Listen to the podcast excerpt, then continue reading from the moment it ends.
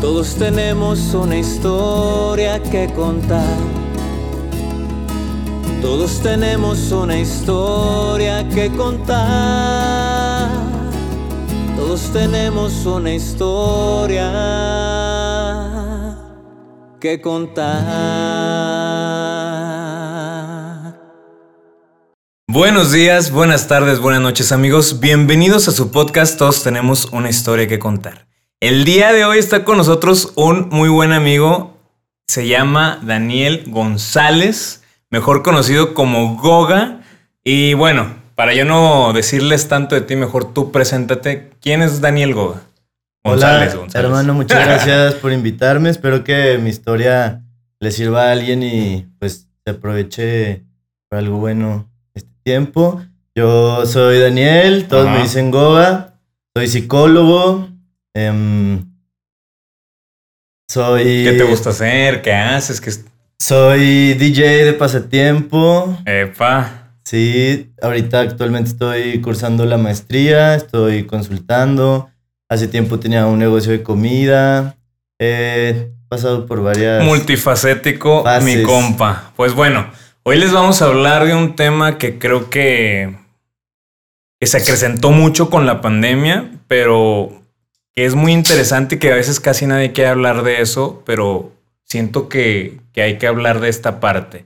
Y pues Daniel González vivió un episodio de esto que vamos a hablar. A ver, tú cuéntanos que tú viviste esto, ¿de qué vamos a hablar? Vamos a hablar de depresión, voy a contar mi historia en general, pues de salud mental, ¿no? Que como dices, yo considero que es un tema que hay que darle mucha visibilidad ahorita porque es un tema que le pasa a muchas personas y pues... Y como, que, como que quitar ese tabú, ¿no? Claro, porque sigue habiendo muchos estigmas y prejuicios hacia la salud mental cuando realmente es un tema que todos deberíamos estar informados, conocer y pues saber cómo, cómo tratar con esto, ya sea si te pasa a ti o a alguien pues a que conozcas. Ajá.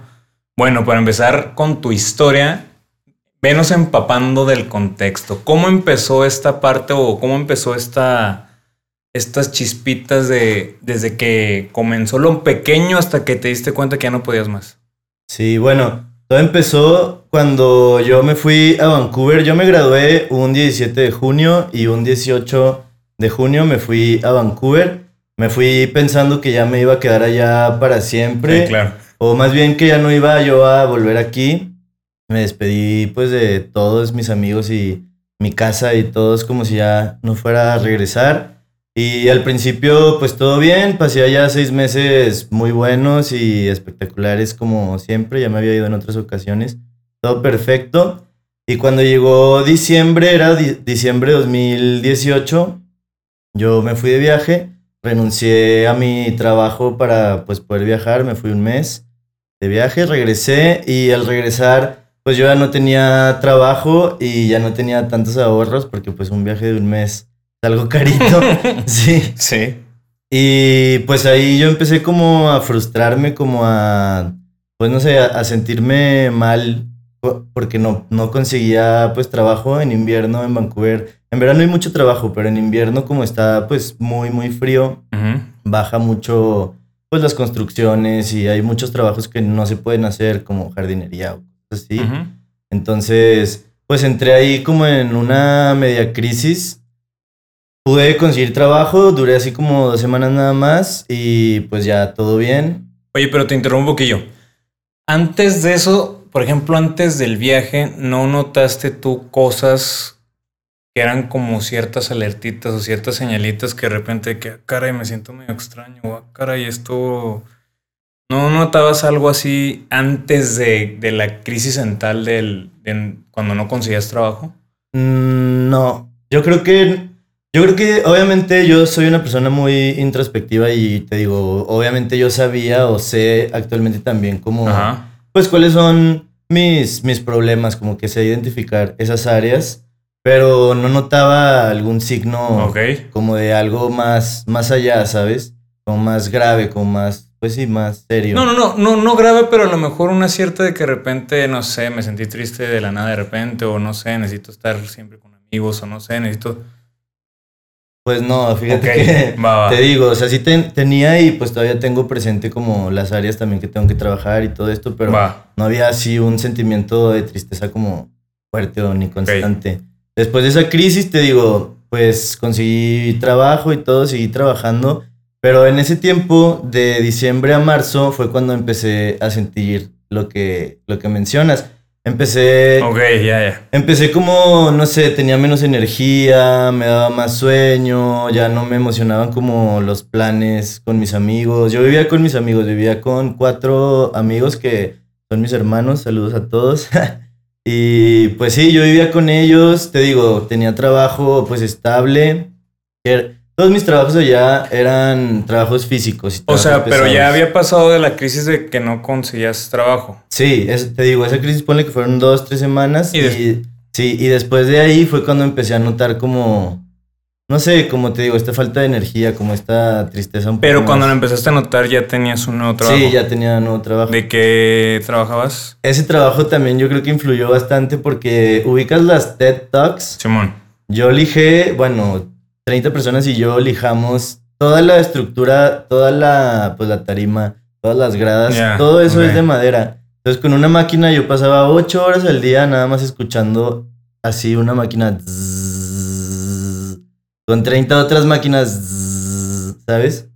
No, tampoco era un era un trabajo pues que no te demandaba nada físicamente, pero pues sí era bastante como aburrido y pues nomás estar escuchando eso también desespera, ¿no? Pero te digo, me, pues en Canadá te pagan bien por ese tipo de, trabajos. Tenía pues a mis amigos cerca, hablaba con mi familia también bastante seguido. Eh, ganaba pues suficiente para viajar, para conocer. Todos los fines de semana íbamos a algún hiking. Hacíamos como actividades que yo también yo decía, es que porque si estoy haciendo todo lo que me hace feliz, no me siento feliz. Es lo que te iba a preguntar. Yo no me sentía feliz, yo, yo dejé, dejé de disfrutar las cosas. Iba al hiking, a los hikings que tanto amaba ir, ya iba como por costumbre y por no dejar morir a mis amigos, pero ni siquiera lo disfrutaba, ¿sabes? de que ya esperabas que se acababa para... Sí, de que no, ¿qué, ¿qué sentido tiene estar aquí como no veo el punto? Y ya te digo, lo empecé a notar cada vez un poco más, un poco más, un poco más. Y no, no hablé con nadie de esto. También ese fue pues mi error. Si ustedes se sienten así, háblenlo y díganle a, pues, a algún amigo, familiar o quien quieran. Y pues sí, es importante también como verbalizarlo, ¿sabes? Oye, sí, claro, por supuesto. Oye, pero por ejemplo, Digo, yo armando la línea del tiempo en mi cabeza y, todo lo, que vas mencionando. Por ejemplo, la primera crisis que dices que te dio, te dio porque llegaste a un viaje, te quedaba poco dinero y no conseguías trabajo. Ya que conseguiste después el trabajo, ¿a qué atribuyes después que, que empezó esta otra crisis? También yo creo que la puedo atribuir a que yo era, yo ya, yo ya me había graduado, yo ya era psicólogo titulado, ¿sabes? Entonces también estar haciendo trabajos pues literalmente muy manuales y muy físicos, que me estuviera dando órdenes una persona que, no sé, todo, todo esto me, pues sí, me, como que me ganaba el sentimiento de decir, es que soy titulado, o sea, pudiera estar haciendo yo cosas con, con mi cabeza, ¿sabes? No levantarme a las 5 de la mañana y llegar a las 5 de la tarde de una jornada de trabajo muy, muy pesada. O sea, había como un cierto enojo, pues, o, qué era? Pues enojo y hasta cierta frustración también, te digo, porque mi pasión es la psicología, a mí me encanta, me encanta ser psicólogo. Y también en ese entonces, pues, yo sentía que no estaba aportando como nada, ¿sabes? Yo decía, con mis ideas, con lo que puedo hacer, con el hablar con las personas, con la gente, el ayudarla pues aportas algo, ¿sabes? A, la, a quien sea, con que una persona le sirva, pues ya estás haciendo algo por alguien más, que es lo que, como mi, mi propósito, pues. Ajá. Y trabajando, pues, de obrero, que mis respetos a todos los obreros, pero trabajando de obrero no estaba aportando lo que puedo estar aportando ahorita, ¿sabes?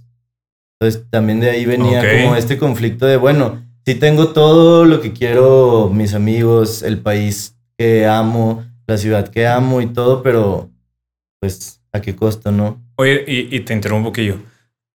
Cuando tú te fuiste de aquí de Torreón y te despediste de todos, tú tenías en cuenta que, que obviamente no ibas, ibas a trabajos físicos, ibas a trabajos de este tipo. Sí, yo me fui, yo me fui a Vancouver en 2016, en 2017 y ya esa, esta vez fue la de 2018. Ok. Entonces yo ya sabía perfectamente ¿A lo qué que iba. ibas? Sí. Y Yo que, ya conocía y dominaba todo literal allá. y por ejemplo, ¿esta fue la, la vez que te fuiste ya graduado o las otras veces también ya, ya estabas graduado? No, estaba en proceso. Es- Sí, yo perdí un semestre y la otra me iba en verano. Esta vez ya sí te fuiste graduado y todo. Ya todo. Titulado, literal, todo. Entonces, tú descubriste allá esto que, que me estás diciendo de que, güey, pues es que estoy haciendo un trabajo físico ocho horas diarias, pero estoy dejando a un lado todo esto que también soy y que también me encanta. Allá te diste cuenta, Ya lo sabía, pero yo creo que nunca lo vi tan claro como ya viviéndolo ya graduado, ¿sabes? Porque yo decía, bueno, obviamente no voy a trabajar de esto toda mi vida. También yo intenté hacer muchas cosas allá en, en Vancouver. Intenté dar como consejería, pero en ningún lado me dejaban anunciarme porque pues no tenía visa de trabajo. Entonces no podía anunciarme literal en ningún lado y si, y si me anunciaba varias veces me dijeron de que quita tu publicidad porque pues no tienes y si no pues migra, ¿sabes cómo yo? Sí, que, sí. bueno, está bien, la quito. Entonces pues no pude hacer eso, literal sí me moví bastante, busqué como también algún curso barato que, pude- que me diera ya esa posibilidad de visa de trabajo, todo y pues no, no, no, no se pudo y no se dio, pero yo que lo que quería y que también ahorita me gustaría muchísimo sería, pues sí, ayudar desde allá, ¿sabes? Porque también puede ser, pues no sé, terapias en línea, etcétera. Puedo seguir viendo gente de donde sea, pero pues viviendo, viviendo ahí. sí, sí, sí. Oye, por ejemplo, ya llegó esta parte en la que empezaste a sentir más, ibas a los hiking y te sentías más como que sin sentido. Y, y después, ¿cómo, ¿cómo fue transcurriendo todo? Te digo, nunca hablé de eso, grave error mío. Em, y después llegó un punto para marzo, yo cumplo el 16 de marzo.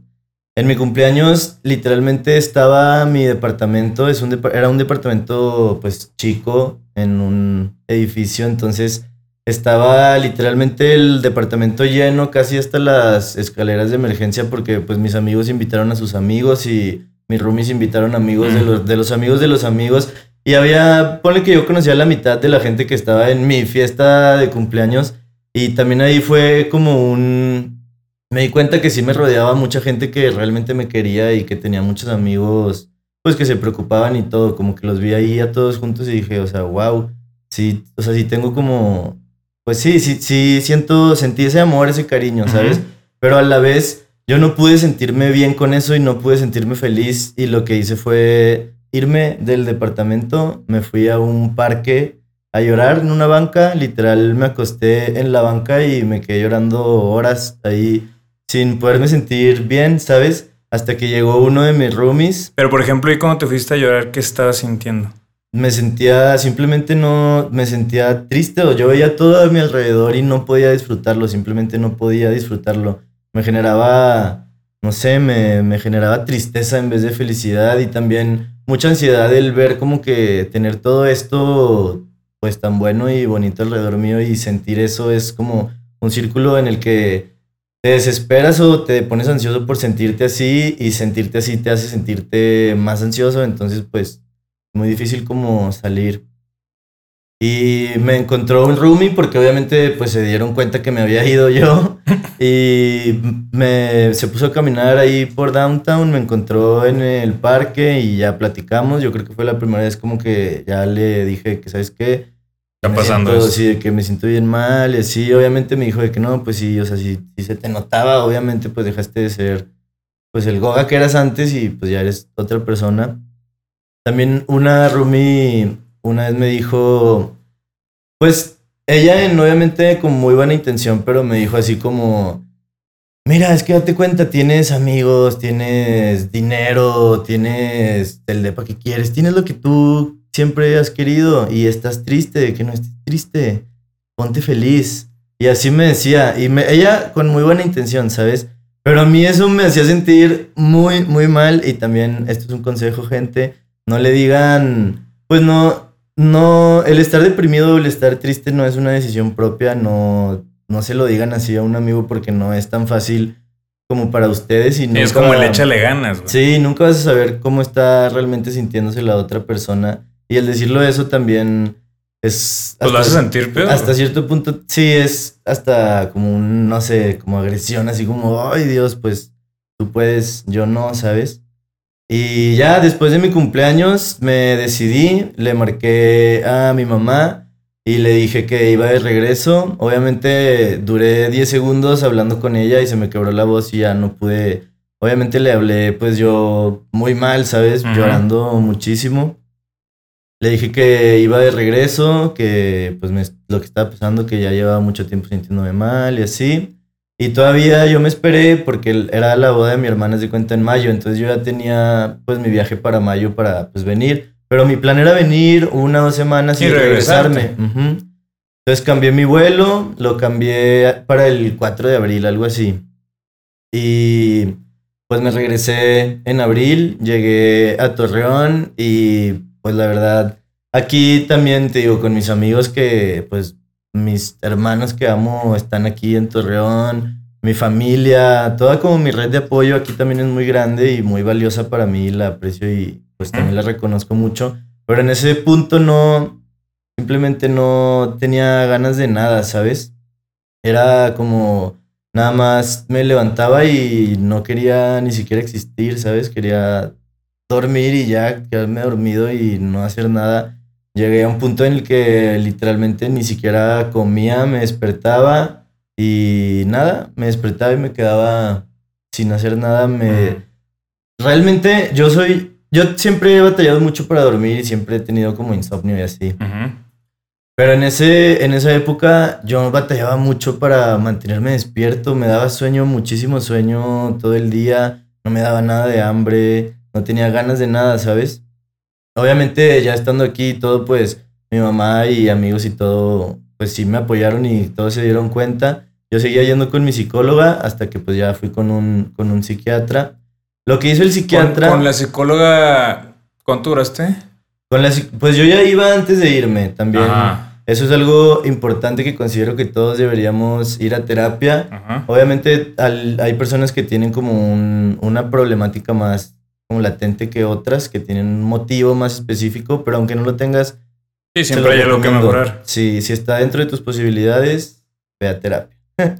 Entonces fuiste. Ponle que tenía un año yendo a terapia. Y ya no te servía, o sea, no te servía en el sentido de que tú necesitas otra cosa. Sí, me servía, pero la terapia, en, ese caso, sí, haz de cuenta, te digo, regresándome un poco, fui al, al psiquiatra y lo primero que hizo fue empastillarme. Me dio muchas pastillas. Me daba un hipnótico en la noche, un somnífero y un ansiolítico. O sea, es demasiado un cóctel. Te lo juro, yo me lo tomaba y ya me olvidaba de mí 14 horas casi, casi que me despertaba y de cabrón, o sea, ¿en qué momento me fui a dormir? ¿Sabes? Como horrible. Eso a mí no me gustaba para nada. En la mañana también un antidepresivo y otra cosa, no sé, me, me empastilló mucho. Entonces yo me empecé a sentir, en vez de mejorar o sentirme bien, pues más bien no sentía nada, literalmente. Y saqué cita inmediatamente igual y le dije que, oye, no, esto no, no está bien. ¿Y cuánto tiempo duraste así con, con este medicamento hasta que sacaste esta cita de nuevo? Un mes. ponle que un mes. Porque también lo que hacen los medicamentos es como si fueran un bastoncito, ¿no? Unas muletas, te ayudan como a salir, porque también, pues, la depresión también tiene su parte química, que es una parte pues muy importante y deja de haber producción de ciertas hormonas que son necesarias para, pues, para sentirte bien, para sentirte feliz. Entonces, lo que hacen los medicamentos es ayudarte a que, pues sí, te digo, es como una ayuda, pero aparte de esas muletas, pues tú también tienes que hacer tu terapia, que ya es como si fuera tu rehabilitación, ¿sabes? Tienes, va de la mano. Se supone que pues, es una ayuda como para ayudarte a salir y ya, no, no como para tomártelos de por vida. Hablé con mi psiquiatra, me bajó la dosis, me quitó bastantes pastillas, me cambió todos los medicamentos, pero me dio, en vez de tomarme cuatro o cinco, ya me tomaba nada más dos. Y pues ya, la verdad, empecé a mejorar. Yo llegué a Torreón y también mi forma como de hacer algo, como de, pues sí, de activarme, fue haciendo mi negocio, te digo, tenía un food truck de pizza en cono, pizza roll, grande. y, y pues lo desarrollé. Yo te digo, me despertaba y cuando fui mejorando, pues ya le fui dando un poco más, pero hacía, me ponía como una tarea mínima al día que tenía que hacer como para poder en un corto plazo abrir mi negocio, investigar algo, sacar algún proveedor, un precio o algo. Y eso era como que lo que hacía. Obviamente, te digo, fui mejorando y fui desarrollándolo más hasta que pues por fin lo abrí. Yo llegué en abril y abrí Pizza Roll un 16 de agosto. Pero platícanos un poquito más de este proceso en el que duraste con, con este medicamento. Primero el, el primer cóctel fuerte que fue un mes y después este otro que ya te lo bajaron a dos pastillas, creo que me dijiste. ¿Cómo fue tu sentir? ¿Cómo veías el mundo? ¿Cómo te veían a ti? ¿Qué, qué ibas pensando? O sea, practica más un, un poquito más ese proceso para, para los que te están viendo, que están viviendo a lo mejor esta parte de este proceso. Bueno, al principio, pues, me, pasé un mes, te digo, muy como, pues sí, en el limbo, casi, casi.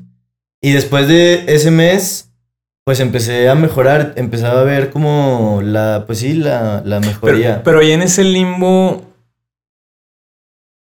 ¿te sentías con tus pensamientos si los sentías o, era totalmente en estado... Pues estaba un poco más plano y también pues sí disminuyen como los pensamientos obsesivos como la ansiedad, ¿sabes? Entonces estás pues sí como un poco más relajado, un poco más tranquilo, pero pues también era, era un exceso, te digo, porque realmente los medicamentos fuertes eran en la noche. Pero pues yo me despertaba y sí me tardaba como, no sé, unas cuatro horitas en agarrar el pecho, Como, sí. Y pues ya lo agarraba y aún así me quedaba medio... Tampoco, sí, tampoco crees que estaba así de que nada más... no, así, pero simplemente estaba pues más plano, mi personalidad más plana, ¿sabes? Ya, como ni acá ni acá, nada más. Así como relajado, pero pues... Ok. O sea, no, ¿Y tú, y tú dentro de ese punto, cuando ya sí decidiste, sabes que esto, no, esto es demasiado para mí, esto ya yo no quiero sentirme así? Pues te digo que en ese mes. En el mes ya fue como. Sí, yo, mira, yo estoy a favor de los fármacos en uso responsable. También creo que hay alternativas, pues tal vez naturales o, pues sí, hay muchas alternativas. Y también creo en, en, pues, en todo, en todo eso, sí creo que es una ayuda pero pues también creo firmemente que lo importante es como la terapia también contigo. Y decidí darle ese periodo como de mes de prueba, ¿sabes? Porque también me dijeron, no, pues es que si nunca has tomado nada y te lo estás empezando a tomar, pues obviamente al principio... Vas a sentir así. Sí, es muy fuerte, pero pues te vas a acostumbrar y ya, pero pues no, realmente no. Y aunque me acostumbrara, yo no quería acostumbrarme a estar así siempre, ¿sabes? Entonces me cambiaron pues ya la dosis y te digo que empecé a sentir como más mejoría, ya no tenía días tan malos, ¿sabes? Ya me podía levantar y ya tenía, pues no sé, ganas de hacer las cosas. Pero en tus días malos, ¿cómo eran? ¿Despertabas y ya no querías saber nada del mundo? Despertaba y nada, quería dormir, nada más, o me volvía eso, a Eso eran tus días malos. Pues sí. Te llegaba... Pensamientos, obviamente pensamientos obsesivos, como sentía como culpa yo, yo realmente quería sentirme bien, ¿sabes? Entonces te digo, es un ciclo en el que yo me sentía muy mal conmigo mismo también por quedarme acostado todo el día. Y eso me generaba mucha ansiedad y me generaba tristeza. Y esa ansiedad y esa tristeza hacían que no me pudiera levantar. Entonces no me levantaba, pero ese no levantarme me volvía a poner ansioso y no ponerme, ponerme ansioso me hacía no levantarme y... Y a la vez te da la culpa que dices también. Sí, era parte de lo mismo. Yo sentía esa culpa de que, es que no te estás levantando, pero esa culpa pues me generaba no poderme levantar, ¿sí me entiendes? Ya. Es como un, es un ciclo en el que pues realmente si, si no hubiera tenido como estas herramientas, te digo, estos bastoncitos, llámale fármacos, llámale mi familia, mis amigos, que en ese entonces, pues te digo, me apoyaron y pues también estuvieron conmigo para, pues sí, ayudarme a salir de ahí. Pues sí, es, es bastante difícil hacerlo solo, ¿sabes? Está bien pedir ayuda, pidan ayuda. o sea que si no hubieras regresado probablemente Canadá hubiera llegado a, a más grave el asunto, ¿tú crees? Tal vez sí, pero no creo Tal vez sí, pero en Canadá también, como te digo, tenía, pues allá también tenía muchos amigos y sobre todo que pues vivía con roomies y todo.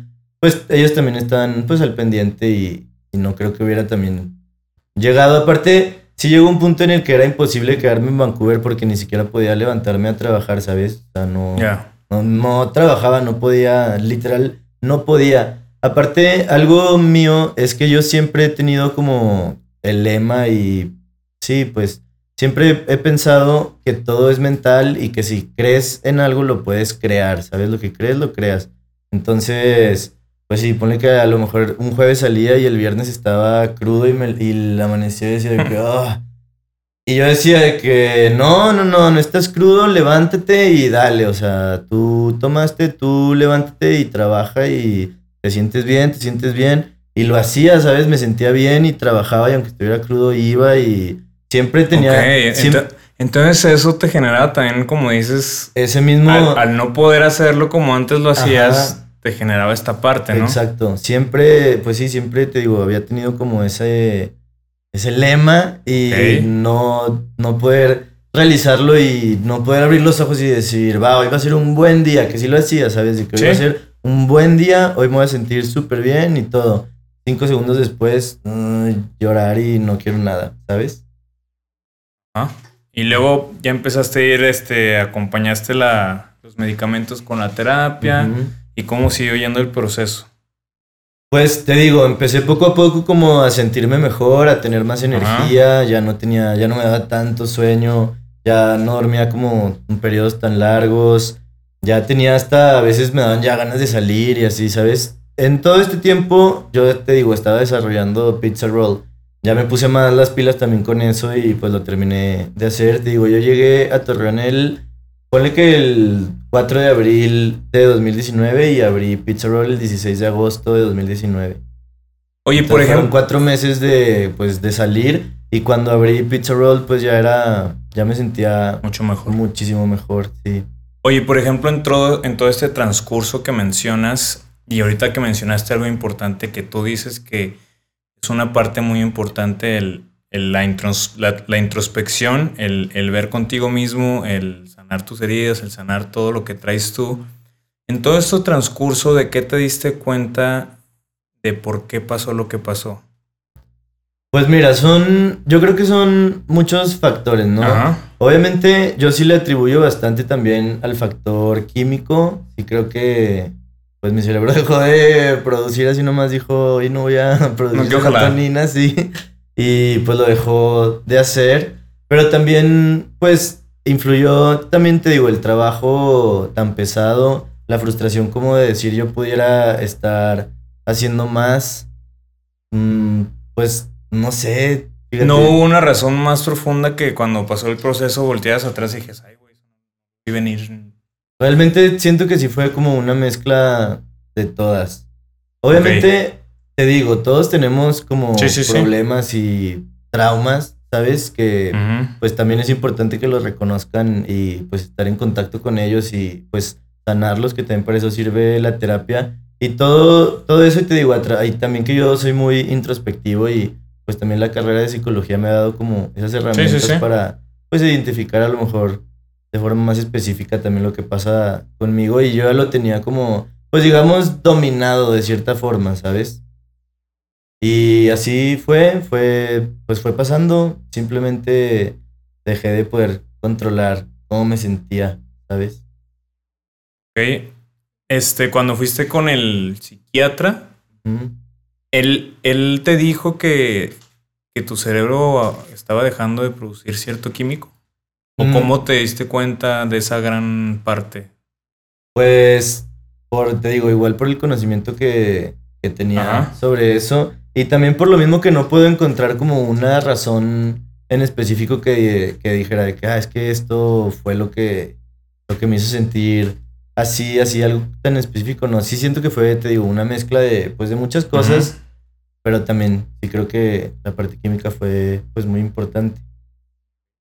Digo, si nos pudieras explicar mejor para los que no sabemos y no estás identificados con, el funcionamiento de los químicos del cerebro. Sí, el, el cerebro produce hormonas, produce, pues, literal, químicos. que te hacen sentir de cierta forma, literal, tu cerebro segrega pues sustancias cada vez que te estresas, cada vez que te enojas, cada vez que te pones feliz. Pero también para poderte poner feliz necesitas segregar cierto tipo de sustancias. Serotonina, dopamina, etcétera, para dormir, no sé, melatonina. Entonces, lo que pasa en la depresión es que tu cerebro deja de producir esas hormonas, la serotonina, la dopamina, y dejas de, pues, aunque tengas todas las, las cosas, pues, que quieres o que te sientas, que, no encuentres como una razón para estar triste, pues simplemente no vas a poder estar feliz, ¿sí me entiendes? No sé, bueno, la, hay una droga, la, la Molly o éxtasis, mm. literal lo que hace en tu cerebro es que segregas serotonina a lo menso, así como para cinco días de serotonina. Entonces en ese momento, en ese momento estás muy feliz y te sientes eufórico y todas las sensaciones son de que wow y wow. Y por eso les llaman éxtasis, porque es un estado de éxtasis. Pero lo que pasa después es que en dos, tres días tu cerebro deja de producir esa sustancia, porque como ya la, la sobreprodujo, pues se tiene que nivelar. Entonces deja de producirla y esos dos, tres días pues son una cruda como, pues sí, es, las personas se, se deprimen, literalmente se deprimen. Hay casos hasta de, de suicidio en esos días porque tu cerebro deja de producir las sustancias que necesitas para estar en ese estado pues de felicidad o de bienestar, ¿sabes? Oye, y, por ejemplo, este funcionamiento de los químicos que dices, que por ejemplo cuando producen estrés se produce, cierto químico, cuando estás feliz se produce otro cierto químico. ¿Estos químicos también se pueden como que condicionar? O sea, de que estás expuesto a tantas ciertas actividades que te acostumbraste a producir, este, no sé, la, el químico del estrés. O te, ¿Se puede, con, se puede condicionar o...? Claro que sí, y también por eso es importante, pues, el, el, la, el poderte ayudar a ti mismo también cuando estás en depresión o si tienes ansiedad, pues tienes que hacer cosas que no te pongan ansioso y que ayuden como a, pues sí, a segregar esto, el ejercicio, no sé, el hobby que te guste, pintar, como relajarte, ¿sabes? El salirte de las redes sociales, el hacer cosas que, pues, que ayuden como a estimular la parte buena, ¿no? Pero, por ejemplo, mi, mi pregunta era más, por ejemplo, si viviste, no sé, en, unos que 10 años de, de, constante estrés, estrés, estrés, estrés, que, que no sé, que, que inhibe los otros químicos, los de la felicidad, por así decirlo, no sé.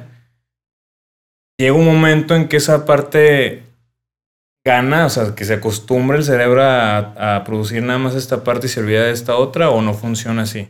Sí, y también eso es muy psicológico, ¿sabes? Porque si tú tienes establecido y a tu cerebro lo estás alimentando como con pensamientos y actividades que te generan estrés y ansiedad y tienes 10 años alimentándolo con esa parte, pues obviamente está acostumbrado a eso y ya naturalmente vas a, pues sí, vas a ser como vas, vas, a hacer, vas a crear tú ese mismo proceso que te lleve al estrés y al, pues a la ansiedad, ¿sabes?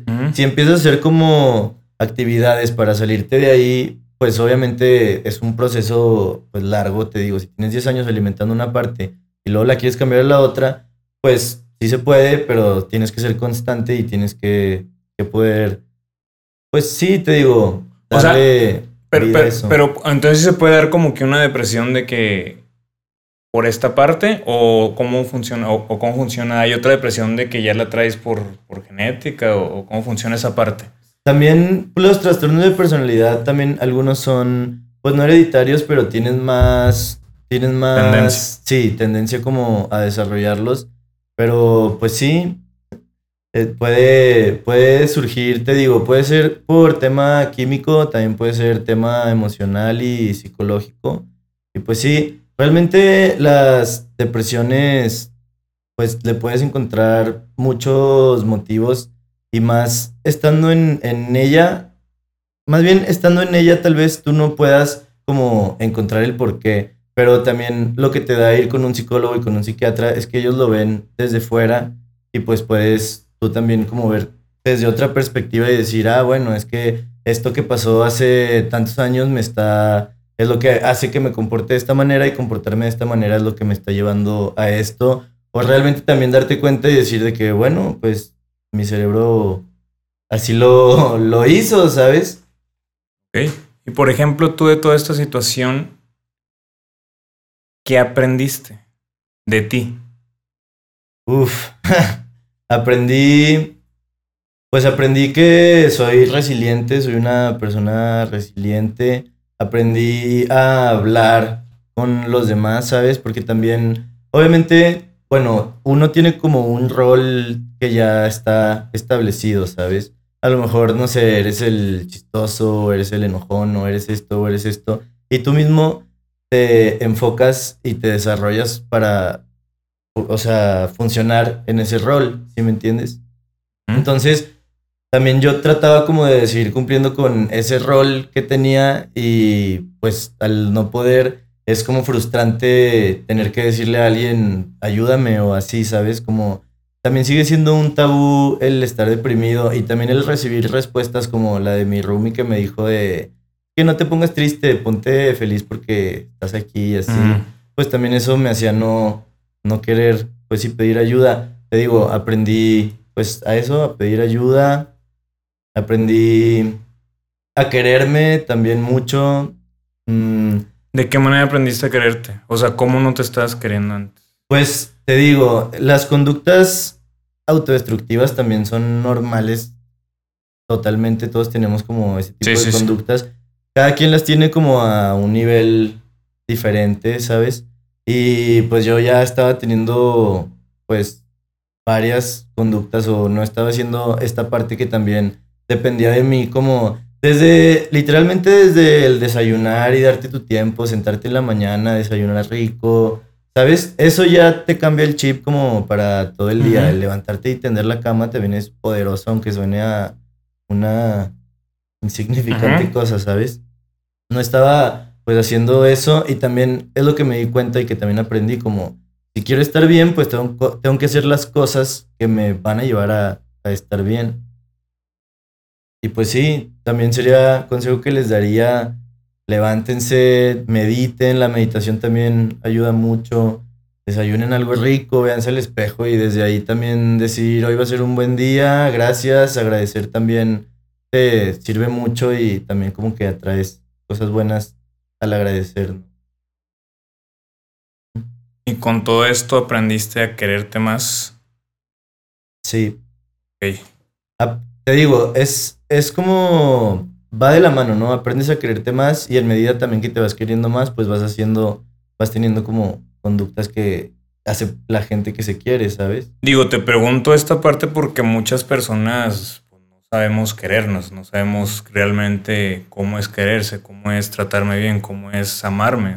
por eso hago mucho hincapié en esta parte para que quien te esté escuchando diga, ok, mucha, a lo mejor muchas veces pensamos que nos estamos queriendo y alguien que, escucharlo a alguien más de identificar quién es, quién es una persona que se quiere o qué hace una persona que se quiere, dicen, ah, caray, no estoy haciendo nada de esa parte y pues, a lo mejor no me estoy queriendo tanto como yo pensaba. Sí, y también considero muy importante pues el escucharte, que también es obviamente parte de quererte, ¿no? El poder estar en contacto contigo, en que realmente sepas qué es lo que sientes, que lo identifiques y poder estar como en contacto con esa emoción que tal vez muchas veces va a ser incómodo y vas a, pues, te va a doler, ¿sabes? Como reconocer estas partes, pero el poder decir, hoy me siento cansado y triste y no quiero hacer nada y que puedas decir, bueno, hoy puedo estar cansado y triste y no pasa nada, es un día malo nada más, pero el siguiente me voy a levantar y pues voy a hacer las cosas y me voy a sentir bien. También el permitirte descansar, el cuidar tu sueño, cuidar tu alimentación, hacer ejercicio, todo esto son como actos de, amor propio. Ir a terapia es un gran acto de amor propio, vayan a terapia. Que muchos no hacemos ni, ni comer bien, ni, ni hacer ejercicio, o sea, te das cuenta que son cosas que normalmente se están poniendo ahorita, gracias a Dios, mucho de, no quise decir de moda, sino que en, en la actualidad se usa más de hacer ejercicio, hay más maratones, este, y, también lo, lo, mental también, gracias a Dios, se está poniendo más como que ad hoc. Por la pandemia también mucha, mucha gente recurrió a eso. Y otra cosa que te iba a preguntar, ahorita mencionabas la parte de cuando tú estabas en tus primeras etapas de, de, de esta depresión, llegó esta Rumi contigo y te dijo esta parte. Tú ya habiendo pasado por lo que pasaste, y, desde este Goga que ya aprendió todo esto y vivió todo esto y se aprendió a querer y sanó gran parte. Si vieras a este Goga en esa parte, en ese parque o no sé dónde te vio ella, ¿qué le pudieras decir? Pues le diría que, que tal vez no lo puedo entender cómo se siente al 100%, pero pues que lo acompaño en, en su tristeza, que estoy con él, que yo sé que él no quiere sentirse así, le diría que es muy valioso, que su cabeza le está jugando sucio, que le está diciendo cosas que realmente no son verdad y pues le, haría como sentir mi cariño, ¿sabes? Yo te pregunto esa parte porque también es interesante la, parte que mencionaste. Vemos la parte de la otra persona que a lo mejor te está queriendo ayudar, pero desde tu parte es, no me estás ayudando y me estás haciendo sentir mal. Sí. Entonces es interesante ver esta parte de cómo sí llegar con una persona que a lo mejor está teniendo un episodio de, depresión y también está padre esta, eh, este, informar a la gente cómo, cómo actuar en estos casos, ¿no? Sí, y realmente te digo, es muy común que las personas no tengan como ese tipo de, pues, educación, por así decirle, que, lo hagan, te digo, con buena intención, pero también muchas personas que sufren de, pues, de ansiedad o pensamientos obsesivos y es como las personas suelen decir así como, ah, ya, no pienses en eso, pon música, ¿sabes? Y olvídalo. O hay gente que hasta se desespera o se enoja de verte siempre, no sé, triste.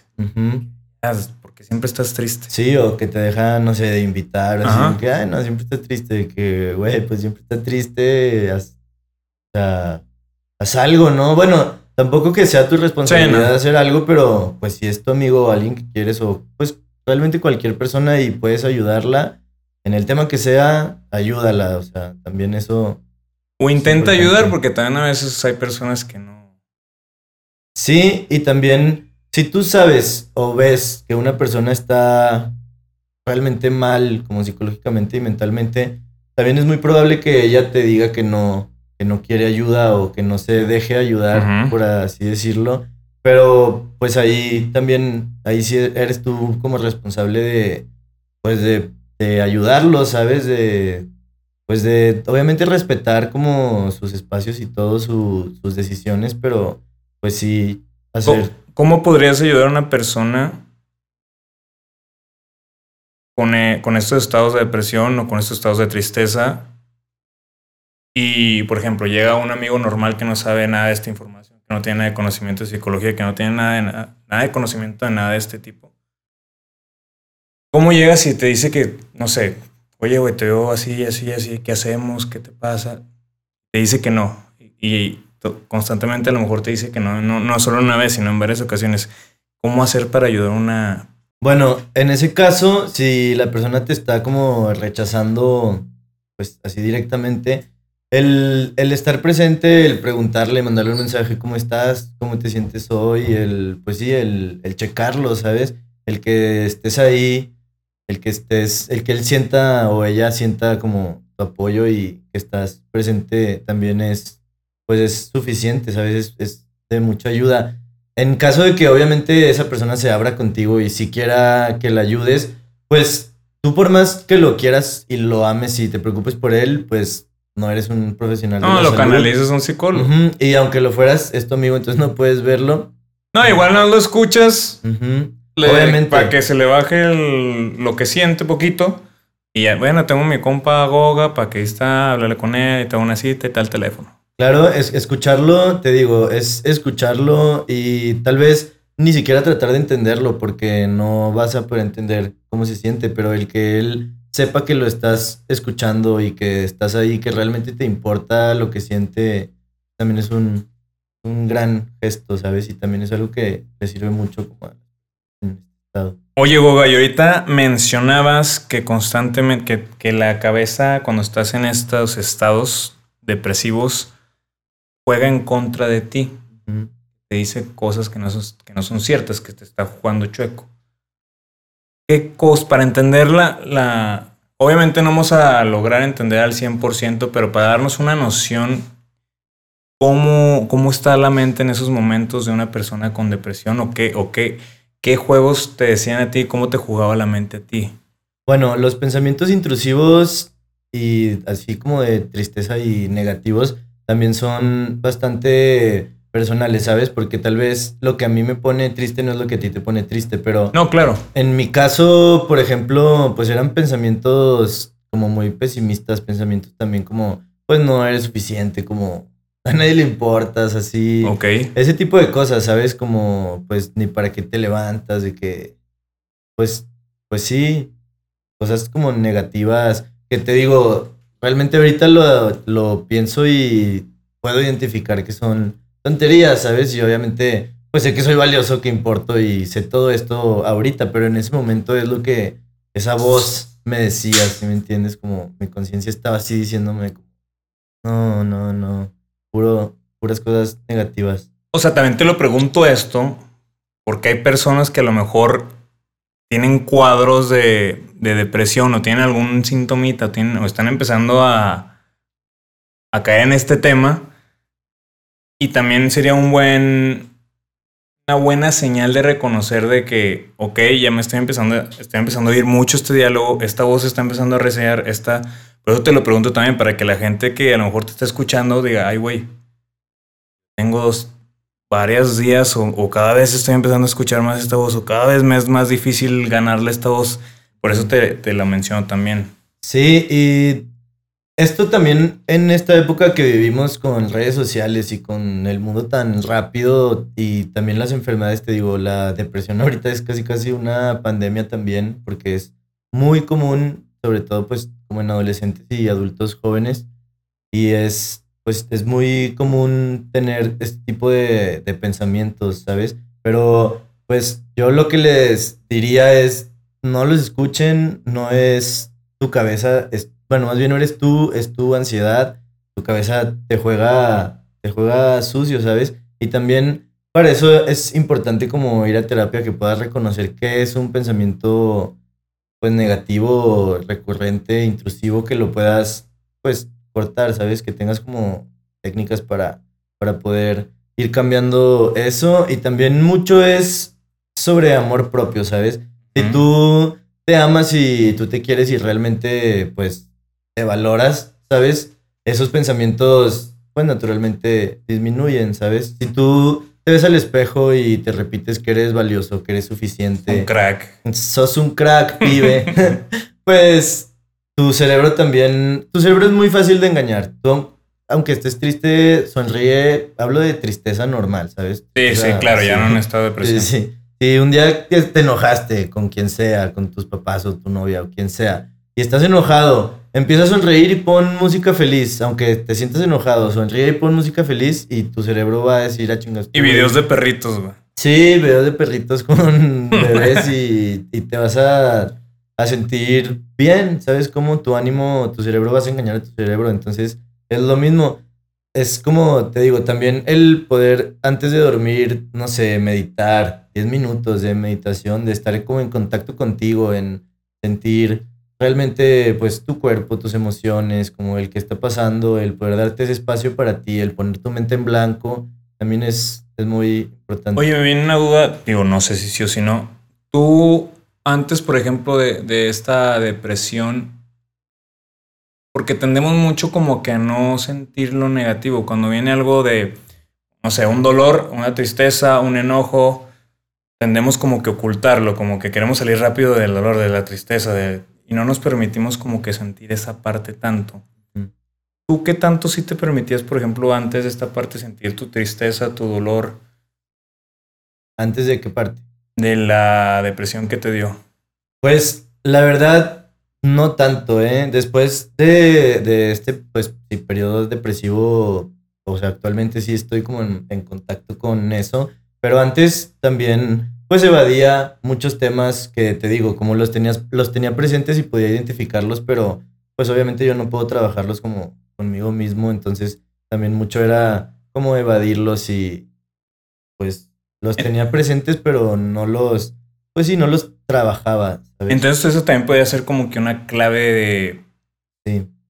Como que sí dejarte sentir, ¿no? aunque esté culero el pedo, aunque tengas ganas de llorar, digo, obviamente hablamos de casos de tristeza normal, como decías. Pues dejártela sentir, ¿no? O sea, pues sí, y no, si sé que tengo un pedo o algo, pues como dices, no evadirlo y sabes que, pues sí, pasó un pedo, vamos a un Goga a arreglar el pedo. Vamos a ver qué tenemos para que un güey externo me diga qué onda. Sí, y sí es importantísimo que puedas como estar, te digo, en contacto con, con lo que sientes, con la emoción, que lo identifiques y que sepas el, ah, bueno, estoy, no estoy enojado, eh, estoy triste, ¿sabes? O sea, la gente piensa que me enojo, pero no estoy enojado, realmente estoy triste. ¿Por qué estoy triste? No, pues ya empiezas como a, mm. pues tú también a, a, como conocerte un poco más y obviamente pues de la mano de un profesional pues es mucho mejor y es, más bien es lo recomendable, ¿no? Que te acompañen como en ese proceso para descubrirlo, pero también tienes que empezar, pues te digo, contigo a, a poder como realmente conocerte y pues saber lo que sientes. También muchas veces hay muchas cosas que pues no queremos sentir, ¿sabes? El dolor, la tristeza, cuando estás agobiado, estás ansioso. Tienes que sentirlo, permítete sentirlo y si tienes que llorarlo, te digo, y si tienes un, si ese día te sientes bien mal y ya identificaste que en serio te sientes mal o estás triste por tal cosa y no te quieres despertar, también puedes permitirte estar mal, ¿sabes? No siempre tienes que estar bien, pero te digo, teniendo como en mente que es un mal día, no una mala vida y al día siguiente va a ser un, un buen día, ¿sabes? Pero sí, también tienes que estar presente en las emociones negativas. Oye, por ejemplo, ahorita mencionabas que con estos pensamientos que venían, que había ciertas técnicas que a lo mejor podías empezar a trabajar para, no para sanar completamente, pero sino para el momento que no hay un profesional ahí a la mano, pues como para bajarle poquito, ¿no? Sí. ¿Sí hay, si conoces alguno? Pues sí, hay una bueno, hay una técnica que es con una liga para el pelo, es parar el pensamiento en seco, pero para esto tienes que identificar primero si tienes qué pensamientos intrusivos tienes, ¿sabes? Porque también muchas veces tú puedes tener como un pensamiento muy recurrente o que realmente no quieres pensar, pero ya estás tan acostumbrado a, pensarlo y a él sí que ni siquiera lo identificas, ¿sabes? Entonces también la terapia te sirve mucho para, para eso. Pero si tú tienes un pensamiento que identifiques y que digas, ah, esto es lo que me molesta o no sé, que pasa algo y te enojas y realmente no puedes sacar ese asunto de tu cabeza y no puedes dejar de pensar en eso y estás así como, ay, no puedes dejar de enojarte, puedes darte un ligazo o hasta un pellizquito, yo recomiendo la liguita de que, pa, para que sea como un estímulo físico, que lo sientas y que te regreses como al presente, como al aquí y ahora y te salgas de, tu cabeza, ¿sabes? Y ya, pues ahí ya tú, tú reconoces que es un pensamiento nada más, lo reconoces como un pensamiento que es un visitante, ¿sabes? Y no le tomas pues la importancia, porque también tú puedes, todos los, los humanos tenemos pensamientos intrusivos de todo tipo, ¿sabes? Pensamientos que realmente no, no es como que los piensas tú conscientemente pero depende de ti qué tanta como importancia le das a ese pensamiento para que te afecte, ¿me entiendes? Oye, Google, entonces, ¿cómo funciona esto de la liga bien en sí? O sea, esto no es como. No puede llegar a como el, el dolorcito que puedes llegar o el pinchazo o lo que tú dices, como que a suplir de no querer vivir el dolor que está acá en la mente. Realmente, esta técnica, te digo, es para pensamientos como intrusivos como ideas obsesivas, un pensamiento obsesivo muy recurrente que tengas, que no puedas como salir de ese, de, tu estado y que es algo que no puedes literal sacar de tu cabeza. Lo que te sirve el ligazo es, te digo, como para regresarte al, al aquí y a la hora y también es importante después de darte el ligazo, reconocer ese pensamiento como, bueno, ya reconozco el pensamiento, reconozco cómo me hace sentir, pero no lo no lo elijo sentir ahorita, ¿sabes? Como me voy a concentrar en otra cosa. Tratas de concentrarte en otra cosa y lo vuelves a pensar, pues te das otro ligazo. Pero pues no es para que vadas la idea, sino como para poder calmar esa recurrencia. Pero si llegas a hacerlo seguido, no llega así a, evadir? Pues no, porque te digo, la técnica incluye que sepas qué estás sintiendo y por qué lo estás sintiendo. ¿Sabes? Como, ok, estoy enojado porque me chocaron y no puedo dejar de pensarlo. Pa, ligazo. Bueno, a ver, es la idea intrusiva. ¿Por qué tengo esta idea intrusiva? Por esto. ¿Cómo me siento enojado? Bueno, estoy trabajando ahorita y no me puedo concentrar, no puedo escribir porque estoy pensando en eso. Pa, ligazo, sigo escribiendo, ¿sabes? Y si vuelve a llegar y te vuelves a meter, pues, ligazo, ¿sabes? Y también, también es muy importante para todos como tener ese espacio para, para sentir, ¿sabes? Como dedicarle un tiempo específico del día a eso. A, es que es lo que te iba a preguntar precisamente, o sea, sí, entiendo, entiendo muy bien el objetivo del ligazo, pero ¿no estás impidiendo a la vez sentir lo que estás sintiendo? Pues... Mmm, no porque es. Porque, por ejemplo, estoy, enojado. Para distraer el enojo, me voy ligazo y otra vez me concentro en aquí en lo. Pues sentiste el enojo, pero sentiste el enojo por algo, ¿no? Sí, pero te digo, tienes que, o sea, sí tienes que estar como conectado con el enojo y saber qué estás sintiendo y por qué estás sintiendo. Pero si en ese momento no, no tienes, o sea, no puedes estar enojado o no quieres estar enojado, pues es una técnica para eso. Te digo, es importantísimo que si tengas como un espacio del día que se lo dediques a esto, al, a ver, ahora sí, ya no estoy trabajando, ya no tengo que concentrarme, ya no estoy viendo la película, cómo me siento y por qué me siento así. Y pues también en la terapia comentarlo. Ok. Bueno, pues ya para despedirnos y para cerrar, de todo esto que tú has vivido, de la depresión, de lo que antes no te atrevías tanto a sentir, que eras más, evadías más, que llega, llegó esta etapa de depresión, que llegaron los pensamientos intrusivos, que de todo esto que has vivido y del momento en el que estás ahora en tu vida, ¿qué pudieras decir a las personas que te están escuchando? ¿O qué quisieras tú dejarle a las personas que te están escuchando de consejo, de, no sé, lo que te, lo que te late a ti decirles, lo que te latiera a ti decirles a las personas que te están viendo y escuchando de todo este proceso?